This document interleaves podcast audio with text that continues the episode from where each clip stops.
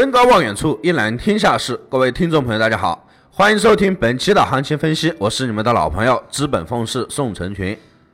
本团队专注市场动态，解读世界经济要闻，对原油、黄金有深入的研究。我会尽我所能，以我多年的研究经验，带领大家走在市场前端。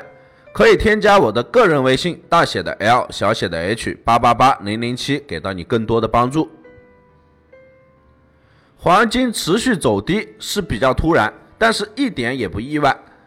瀑布性的下跌，一千三百四十六跌到了一千三百二十三点二三，这样的一个跌幅，我们幸福指数是直线上升的。亚欧美盘连续性的下跌，空头不卡壳。我们昨天在一千三百四十二布局的空单止盈的也是非常的漂亮。明天就是耶稣耶稣的一个受难日。欧美市场呢，以及香港市场都会停盘，而在这个日子之前，多头却是提前举手投降了。与之前一千三百六十上方的顶点位置一样，阴包阳之后就是下跌，只是这一次用一天的时间就完成了之前一周的量。美联储加息、特朗普的贸易战这一系列的消息不断的刺激市场。只是这一千三百六十上方的压力比较大，暂时突破难，有造性，所以说呢，最终呢还是向下倒戈，而这仅仅只是一个开始。周线中轨位置仍然将成为投资者关注的一个重点所在。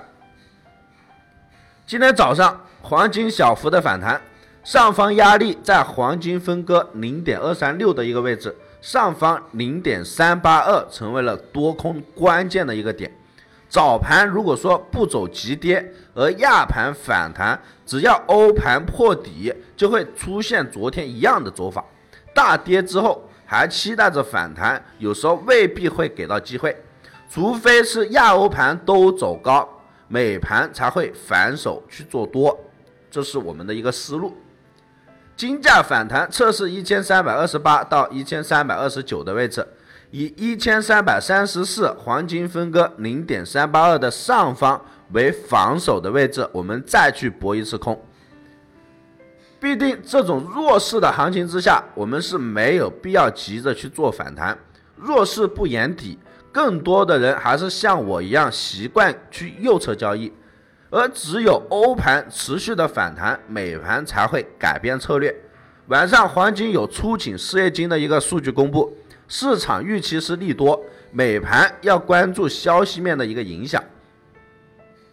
我们黄金在一千三百二十八到一千三百二十九的位置空单进场，止损放在一千三百三十四，目标看到一千三百二十二到一千三百二十的位置即可。再看到原油方面。原油漂亮的不像实力派，在周二下跌的一个基础之上，昨天的节目当中给到的六十四点八到六十五区域布局的这个空单也是完美止盈了，一直是跌到了六十三点七零的附近，黄金、原油多是双双止盈，不过可惜的是，原油又走了一次微型反转。支撑在凌晨低点六十四点五到六十四点四的一个位置，四小时来看，短线是要继续向上反弹测试高点的，目标看到六十五点五零一线，所以说今天原油可以在六十四点四到六十四点五的位置布局一次多单，以六十四下方为防守，目标看到六十五点五的位置。这里有件事情要跟大家强调一下，最近呢。有喜马拉雅的朋友说我的节目点赞的朋友太少了，在这里希望大家多点几个赞，也算是给到我老宋一定的支持了。往后将会有更多的干货分享给大家。